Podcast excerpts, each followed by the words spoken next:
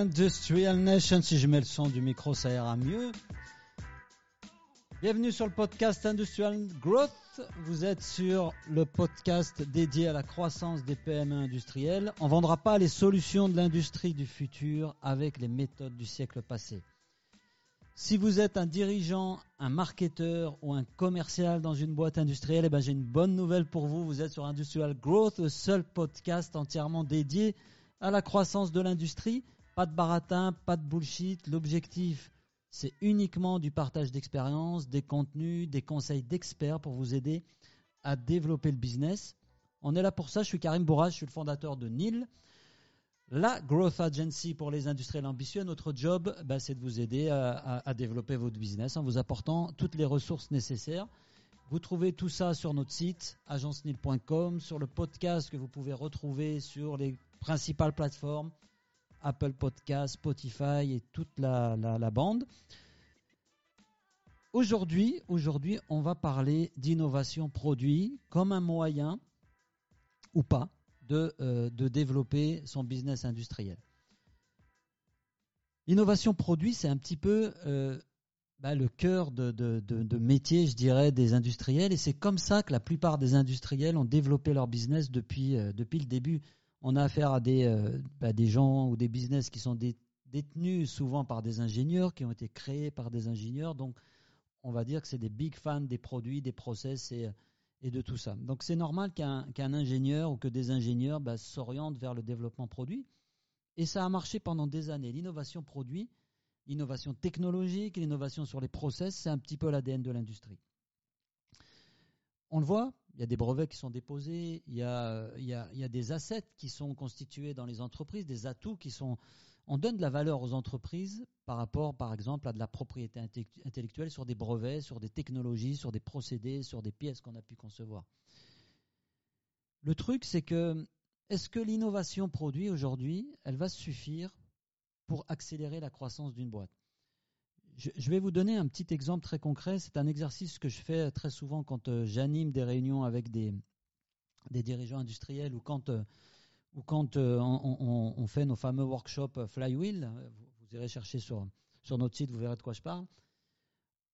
Je propose à des industriels, à des dirigeants, des responsables commerciaux, marketing, de d'évaluer, de donner une note à leurs produits. Je leur dis, bah, sur une note de 0 à 10, quelle note est-ce que vous donneriez à vos produits? La plupart du temps, statistiquement, la réponse à cette question, c'est une note comprise, on va dire, entre 8 et 10. Ça veut dire que quand vous demandez à des industriels de juger la qualité de leurs produits, bah, la plupart du temps, ils considèrent que leurs produits sont de très très bonne qualité. il y a certainement un peu de, choses à améliorer, mais pour, pour eux, leurs produits sont de bonne qualité. Et c'est vrai. Aujourd'hui, c'est très compliqué de se différencier par de l'innovation produit. C'est très compliqué d'amener un nouveau produit ou une innovation sur un produit qui va complètement révolutionner votre business, ou en tout cas qui va permettre d'aller chercher 10, 15, 20, 30% de croissance. Quand vous êtes déjà à 8 sur 10 euh, sur la qualité de vos produits et de vos technologies, ben, l'innovation en elle-même sur, sur, ces aspects-là, elle va vous faire gagner quoi? Un point, deux points, vous allez atteindre peut-être, frôler ou atteindre peut-être la perfection, mais vous n'allez pas vraiment gagner quelque chose d'important. Maintenant, si je vous euh, pose la même question, si vous êtes dirigeant industriel et que je vous dis euh, sur une échelle de 0 à 10, à combien évaluez-vous la qualité de votre marketing? Là, la plupart du temps, les notes qui vont revenir, c'est des notes qui sont comprises, on va dire, entre 4 et 6, rarement au-delà de 6. Ça veut dire que les industriels, pour la plupart d'entre eux, bah, ils sont conscients que le marketing, ce n'est pas un point fort chez eux. Alors pourquoi je vous raconte tout ça? Bah, Pour une raison simple, c'est celle que je vous disais à l'instant, c'est l'innovation, innover sur ces produits, est-ce que ça va suffire pour aller accélérer euh, en termes de croissance, en particulier quand on est dans des situations comme celles qu'on est en train de vivre en ce moment, avec euh, a priori une crise qui arrive ou qui est déjà arrivée, euh, des temps qui vont être un petit peu tendus là sur les mois, peut-être les années à venir. à moins que vous ayez dans votre chapeau ou dans vos, dans vos coffres eh ben, un truc révolutionnaire, ça va quand même être compliqué d'innover technologiquement et d'innover sur des produits en ce moment. Pourquoi? Parce que typiquement, on va essayer d'éviter de prendre des risques quand la situation est incertaine. Bah, on limite les risques. Innover sur des produits ou sur des technologies, ça veut souvent dire faire de la recherche, ça veut souvent dire investir, ça veut souvent dire parfois changer sa façon de produire, investir sur des machines, sur tout un tas de choses. Donc le risque est potentiellement beaucoup plus élevé quand vous décidez d'aller chercher de la croissance en améliorant vos produits. Je ne suis pas en train de dire qu'il faut arrêter toute l'amélioration de produits, mais simplement en termes d'impact sur le business dans des situations comme celles qu'on est en train de vivre en ce moment. Donc, euh, on va innover sur le produit, sachant que c'est plus risqué et que ça ne va pas forcément avoir un gros impact en termes de croissance. Là où vous avez un vrai levier aujourd'hui, clairement, évidemment je prêche un peu pour ma paroisse, mais c'est très objectivement, c'est sur le marketing. Vous avez un marketing qui n'est pas forcément terrible, donc si on, répartit un peu les, situations, vous avez quatre situations possibles. Un très bon produit avec une note au-dessus de, au de 8 ou entre 8 et 10, et un marketing pas terrible avec une note entre 0 et 5, vous êtes dans le premier cadran là. Euh, ça correspond pour moi à un secret bien gardé. Ça veut dire que votre produit est bon, tout le monde en est conscient, mais il y a peu de gens, peu de gens qui le savent. Ah, en dehors de votre entreprise, vous avez du mal à faire savoir que votre produit est peut-être meilleur que celui des concurrents. Donc là, vous avez un premier levier pour aller améliorer votre marketing et vendre la valeur ajoutée que votre produit, qui est déjà bon, peut amener. Une autre situation, celle-là, on va même pas en parler. Vous avez un mauvais produit, un mauvais marketing. Bah, là, a priori, vous ne devriez même plus exister. En tout cas, vos jours sont a priori comptés. L'autre situation qui peut arriver, c'est un mauvais produit, un très bon marketing, ou en tout cas un marketing très offensif. Là, en général, c'est pareil, c'est des visions à court terme, puisque vous savez très bien que dans l'industrie, si les produits sont, sont pas bons, on ne va pas tenir très longtemps, le bouche à oreille va faire son travail, et très certainement, avec tout le marketing du monde, vous n'arriverez pas à faire euh, illusion encore très longtemps. Et puis, il y a quelques, euh, quelques boîtes qui sont un petit peu en avance sur les autres avec un très bon produit, un très bon marketing. Et là, ce qui se passe dans ces cas-là, c'est que votre marketing et votre produit de qualité eh ben, vont vous permettre aussi de transformer vos clients en vrais ambassadeurs. Et ce qui arrive là, c'est que vous allez amplifier le bouche à oreille. Et on sait qu'aujourd'hui, le bouche à oreille, ça représente quand même 70%, plus de 70% de la décision d'achat d'un de vos clients. Donc, comme la plupart des entreprises industrielles sont placées sur cette euh, note marketing inférieure à 5, ou en, tout cas euh, pas très bonne, et sur un très bon produit, ben, en fait, vous, avez un secret bien gardé qu'il faudrait un petit peu faire, faire connaître aux autres. Donc vous avez un vrai levier sur le marketing, en fait, et c'est ça qui est, de mon point de vue, assez mal compris aujourd'hui. Je peux vous comparer euh, euh, ça avec ce qui se passe dans le monde du logiciel, dans le monde du SaaS. Aujourd'hui, la plupart des entreprises qui n'existaient pas pour certaines il y a encore une dizaine d'années et qui cartonnent aujourd'hui, elles ne le font pas grâce à leurs produits. Elles le font principalement par leur façon de vendre et par leur marketing. Si vous prenez les Amazon, les Uber, les euh, Airbnb, alors je sais, il y a des gens qui vont être un peu allergiques à tout ça et qui vont me dire c'est les méchants américains. N'empêche que ces boîtes-là qui cartonnent aujourd'hui, elles n'ont pas fait simplement un grand coup de, de, produits. En fait, elles apportent quelque chose qui est très différent en termes de façon de vendre. Je peux vous prendre le, cas de Starbucks. On peut penser ce qu'on veut de Starbucks, par exemple. Mais Starbucks cartonne aujourd'hui parce qu'ils vendent le café d'une façon très différente que le petit bar PMU de mon quartier, qui correspond à, ce que beaucoup de consommateurs attendaient, notamment dans les centres-villes urbains. Donc vous avez des gens qui excellent aujourd'hui, pas uniquement par la qualité de leurs produits. Le café de Starbucks, je ne suis pas convaincu qu'il soit très différent du café de mon PMU, mon bar PMU, mais sur la façon de le vendre, de le présenter, donc de le marketer. Le marketing, c'est aujourd'hui le levier le plus sous-estimé dans le secteur industriel. On a encore une vision du marketing, de mon point de vue, qui est très archaïque. OK pour les salons, il faut continuer à faire des salons. Je ne vous dis pas d'arrêter de faire des salons. OK pour euh, éventuellement faire des plaquettes ou ce genre de choses. OK pour faire de belles vidéos corporate. Mais ça, ce n'est pas du marketing. Le marketing dans le sens d'aller changer la façon dont vous vendez vos produits, dont vous positionnez vos produits, dont vous aidez vos clients à bien acheter vos produits. Est-ce que sur votre site internet, il y a suffisamment de ressources pour aider vos clients à faire le bon choix? Et faire le bon choix, ça veut aussi parfois dire leur montrer que vous n'êtes pas forcément un bon fit pour eux.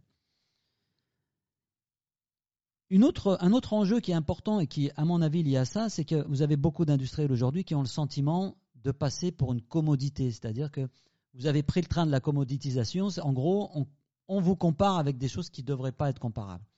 Ça veut dire qu'on n'a pas perçu la valeur de votre produit. Là encore, la seule solution, c'est le marketing.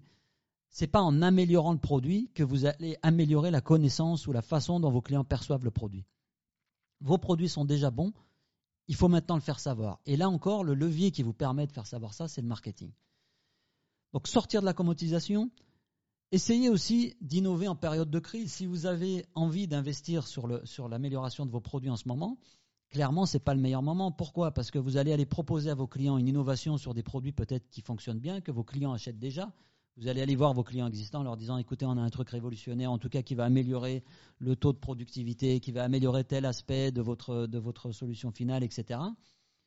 Sauf qu'en ce moment, on a, tout, euh, on a envie de tout sauf de prendre des risques. Donc ça veut dire que vos clients ils risquent de vous dire ok, c'est super ce que tu me proposes, mais on reparle de ça dans quelques mois quand on aura un peu plus de visibilité. On ne va pas aller changer des choses qui marchent à un moment où on est complètement incertain sur l'avenir. Donc si vous avez des clients qui sont dans cette période d'incertitude, il y a peu de chances qu'ils achètent euh, votre innovation produit. Et ce n'est pas parce que votre produit va vous paraître révolutionnaire ou qu'il apporte même une vraie révolution ou un vrai changement que vos clients vont automatiquement comprendre ou, euh, ou intégrer l'urgence de changer. Il n'y a rien de plus urgent en ce moment que d'attendre avant de changer, surtout sur des aspects qui risquent de changer, euh, de faire prendre des risques, de, faire changer par exemple la façon de produire, de faire changer euh, la façon dont on délivre notre produit final. Et si vos produits, par exemple une pièce qui s'intègre dans une euh, solution un peu plus complexe, bah, vos clients, si vous êtes sous-traitant par exemple, vos clients vont surtout maintenant ne pas prendre de risque de changer quoi que ce soit si tout ça fonctionnait bien. Donc effectivement, on va chercher des gains, on va chercher de la productivité, on va chercher à faire des économies, mais intégrer un produit nouveau dans sa chaîne de valeur, ce n'est pas forcément la manière dont vont le faire vos clients. Donc là encore, ça veut dire que votre innovation produit sur laquelle vous allez peut-être investir beaucoup d'argent et sur laquelle aussi, il faut bien le dire, on est beaucoup aidé. Aujourd'hui, il y a tout un tas de subventions pour vous permettre d'innover sur vos technologies, d'aller innover sur vos produits, de connecter vos objets, enfin tout ce que vous voulez. Il y a très peu d'aide ou de financement sur des aspects liés au marketing, il faut bien le reconnaître. Donc on est dans un écosystème aussi qui favorise l'innovation produit. C'est aussi pour ça, très certainement, que c'est un peu compliqué d'en sortir. Donc si je résume, sortir de la commodisation, ça c'est une façon aussi, euh, c'est là que va vous aider votre marketing, contrairement au fait d'améliorer vos produits. Euh, éviter d'aller voir vos clients en leur proposant quelque chose qui va leur apparaître risqué ou en tout cas pas urgent à l'instant T, même si votre produit, votre innovation va amener quelque chose de, révolutionnaire ou en tout cas d'important pour eux, ils vont pas changer facilement.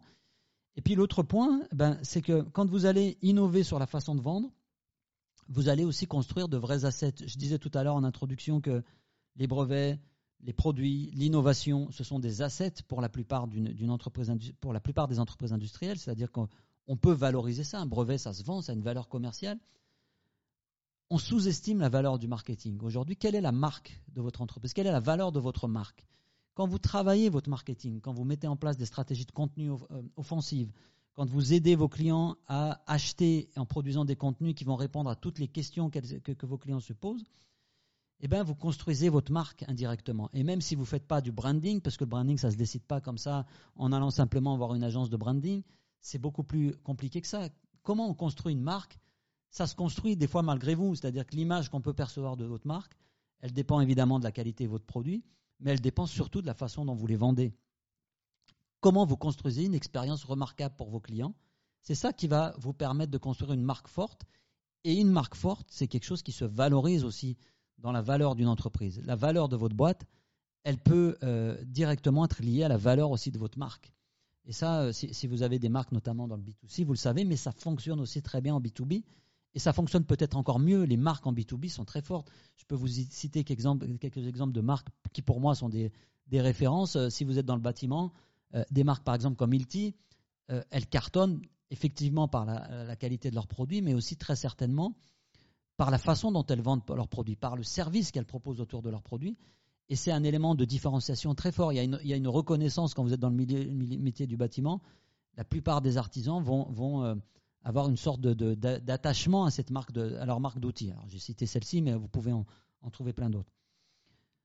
Donc, innover sur la façon de vendre, ça vous permet de construire votre marque, de générer un asset fort autour de votre branding, autour de votre marque.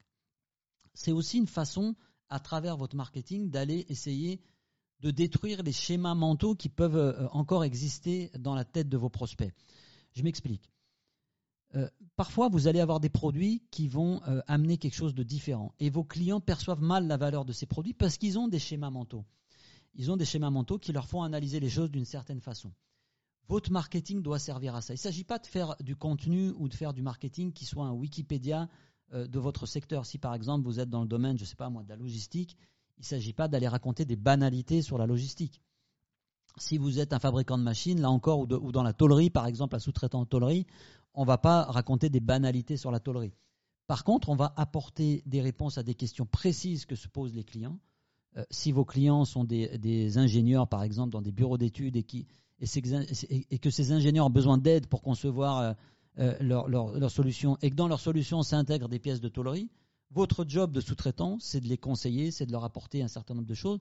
Ce que vous faites finalement déjà au quotidien en discutant avec ces bureaux d'études-là, mais bah, faites-le aussi en amont avant même de vendre en proposant des réponses à des questions euh, récurrentes que se posent vos clients. Quand vous faites ça, vous allez aussi les aider peut-être à abattre tous ces schémas mentaux qui parfois leur font euh, percevoir de manière un peu euh, négative la valeur de vos produits, en tout cas de comparer vos produits avec des choses auxquelles ils ne devraient pas être comparés parce que vous, vous savez que vos produits ont beaucoup plus de valeur.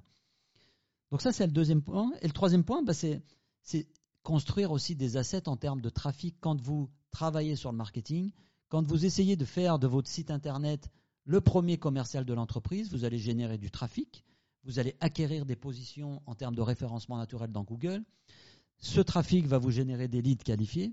Vous allez commencer à industrialiser ça en construisant le début de votre pipeline commercial avec un trafic régulier qui augmente dans le temps, puisque quand vous êtes vous travaillez le référencement naturel et quand vous travaillez le marketing, vous travaillez quelque chose qui vous appartient, autant que les brevets peuvent vous appartenir. Et c'est quelque chose que vous allez garder à long terme. Donc c'est un vrai asset aussi en termes de valorisation de votre boîte. Derrière, bah, ce trafic-là génère des leads. Ces leads-là arrivent de, manière régulière. Vous industrialisez les choses. Et, qui ne rêve pas d'avoir ça? C'est-à-dire que vous avez un, un, flux entrant de contacts, de trafic qui arrive. Et c'est quelque chose qui est complètement à votre portée, à condition d'investir sur le marketing. Euh, innover simplement sur un produit, et ça sera un petit peu ma conclusion, ça ne va, pas vous permettre d'améliorer votre marque, ça ne va pas vous permettre de générer plus de listes d'entrants, ça ne va pas vous permettre de vendre plus rapidement. Euh, ça peut être un atout intéressant en termes bah, de, des solutions que vous apportez à vos clients, mais même cette innovation produit que vous allez faire, il va bien falloir à un moment donné aller la vendre. Et la façon de la marketer, elle ne peut pas se résumer uniquement à la valeur du produit ou à l'innovation technologique que vous avez implémentée. Je vais prendre un dernier exemple. Vous avez par exemple euh, décidé d'implémenter euh, des technologies euh, connectées sur des objets que vous fabriquez. ça peut être perçu comme un gadget par vos clients. Ce n'est pas forcément quelque chose qui va les amener à prendre la décision bah, subitement d'acheter plus de vos produits ou de, travailler avec vous. C'est peut-être quelque chose qui est important, mais c'est peut-être pas suffisant pour franchir le pas et pour aller travailler de manière plus intense avec vous. Donc si je résume un petit peu euh, ce que je vous ai raconté aujourd'hui, c'était un petit test aussi sur Facebook, on a fait un petit live de 20 minutes. Euh, vous retrouverez tout ça sur, euh, sur le podcast évidemment, mais si je résume aujourd'hui, l'innovation produit, c'est souvent la piste ou la direction que prennent la plupart des entreprises industrielles quand il s'agit d'aller apporter de la croissance. Dans des périodes de crise, ce n'est pas forcément la solution la plus, la plus évidente et la plus, la plus intelligente parce que vos clients ne vont pas prendre de risques, parce que vos clients ne vont pas percevoir forcément la valeur de cette innovation telle que vous l'imaginez, et ça ne va pas vous résoudre des problèmes de, perception, de commodité que peuvent euh, parfois percevoir vos, clients dans vos produits. L'innovation produit, ça ne vous permet pas non plus de construire un asset sur votre marque, ça ne vous permet pas de consolider du trafic, de générer plus de contacts. Donc, la solution, c'est d'aller investir un peu plus sur le marketing. Et là, on l'a vu au début, quand vous avez un marketing qui est balbutiant ou qui n'est pas très euh, digitalisé, eh ben, vous avez une marge de manœuvre qui est très intéressante. Et quand on a une marge de manœuvre qui est très intéressante comme celle-ci, c'est-à-dire que quand on évalue son marketing à 5 sur 10, eh ben, en gagnant deux points là-dessus, vous allez avoir un impact direct sur votre business. Et quand je parle d'impact direct, c'est un impact en termes de valorisation de votre entreprise, de valorisation de votre business, parce que vous créez des assets, des assets qui sont souvent encore mal perçus ou en tout cas qui ne sont pas forcément comptabilisés dans le monde industriel tel qu'ils devraient l'être. Et vous allez construire et consolider un pipeline sur le long terme. Voilà pour aujourd'hui. C'était Karim Bourras sur Industrial Growth. Merci euh, de nous avoir suivis. C'était aussi un premier test sur euh, Facebook Live. On va essayer de dynamiser un peu notre groupe Industrial Growth. Donc, si vous êtes euh, spectateur aujourd'hui ou dans les prochains jours, parce que vous allez pouvoir retrouver ce live, rejoignez sur Facebook le groupe Industrial Growth, comme ça se prononce, Industrial Growth, croissance en anglais pour ceux qui nous écoutent sur le podcast. On va essayer de créer une vraie communauté autour de la croissance des boîtes industrielles. On est là pour échanger entre nous. On est là pour s'apporter des conseils, pour essayer d'échanger aussi sur les pratiques des uns et des autres. Il y a des gens qui sont un peu plus en avant sur ces sujets-là que d'autres. Bah, ce groupe, il va servir à ça. Ça fait quelques temps qu'on l'a lancé, mais il faut bien reconnaître qu'on l'avait laissé un petit peu euh, vivoter. Là, j'ai vraiment envie de le dynamiser parce qu'on sent que c'est le moment aussi de, bah, de créer cette communauté d'industriels. Quoi. Industrial Nation, retrouvez-nous sur Industrial Growth, le groupe et sur le podcast et sur le site de l'agence NIL. Bah voilà, très bientôt. N'hésitez pas sur le groupe aussi à me poser vos questions ou à me dire un petit peu de quel sujet vous aimeriez qu'on traite. Si vous avez aussi envie de partager des choses et de participer en live, euh, de me rejoindre en live, ben c'est quelque chose qu'on pourrait faire, qu'on pourrait organiser. Si parmi vous et ceux qui nous écoutent, il y a des gens qui ont envie de partager leur expérience et de faire connaître un peu ce qu'ils ont fait, c'est open bar. Contactez-moi sur Facebook, sur LinkedIn, sur le groupe, où vous voulez. Et on organise ça et je vous invite sur un des numéros du podcast. À bientôt, salut à tous.